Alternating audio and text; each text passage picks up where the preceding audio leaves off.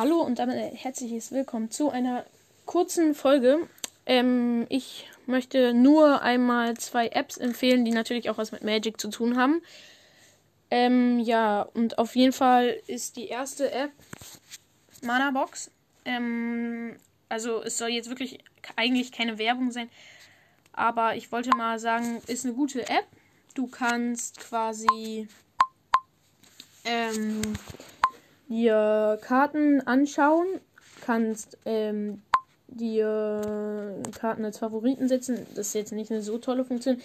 Aber du kannst ja auch noch Decks bauen, was eigentlich die praktischste Funktion ist, finde ich. Ähm, ja, dann kannst du, hast du ein Regelbuch drin. Ist, glaube ich, alles Englisch, aber ähm, ja, du hast auch gute Filter bei der Suche. Ähm, ja. Ähm, es gibt auch in App-Käufe. Mm, ja.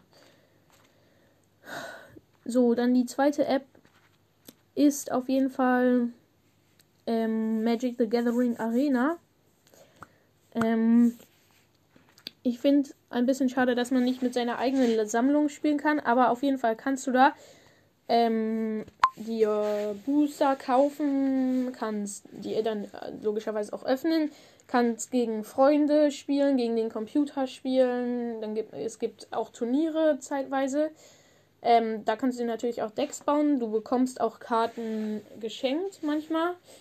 Ähm, ja, also ist auch eine App, die gibt es jetzt mittlerweile auch fürs Handy. Für alle, die es noch nicht wussten. Ähm, ja. Ähm, wie schon gesagt, man kann halt nicht mit seiner eigenen Kartensammlung spielen. Aber das ist dann zwar schade, aber man kommt drüber hinweg, glaube ich. Mm, ja, so. Mm.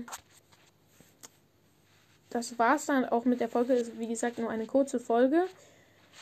Ähm, ich habe zwar schon lange keine Folge mehr hochgeladen, aber die letzte Folge ging recht lang. Ich werde vielleicht zwar heute noch eine Folge hochladen, aber das war's erstmal mit dieser Folge. Ja, ciao.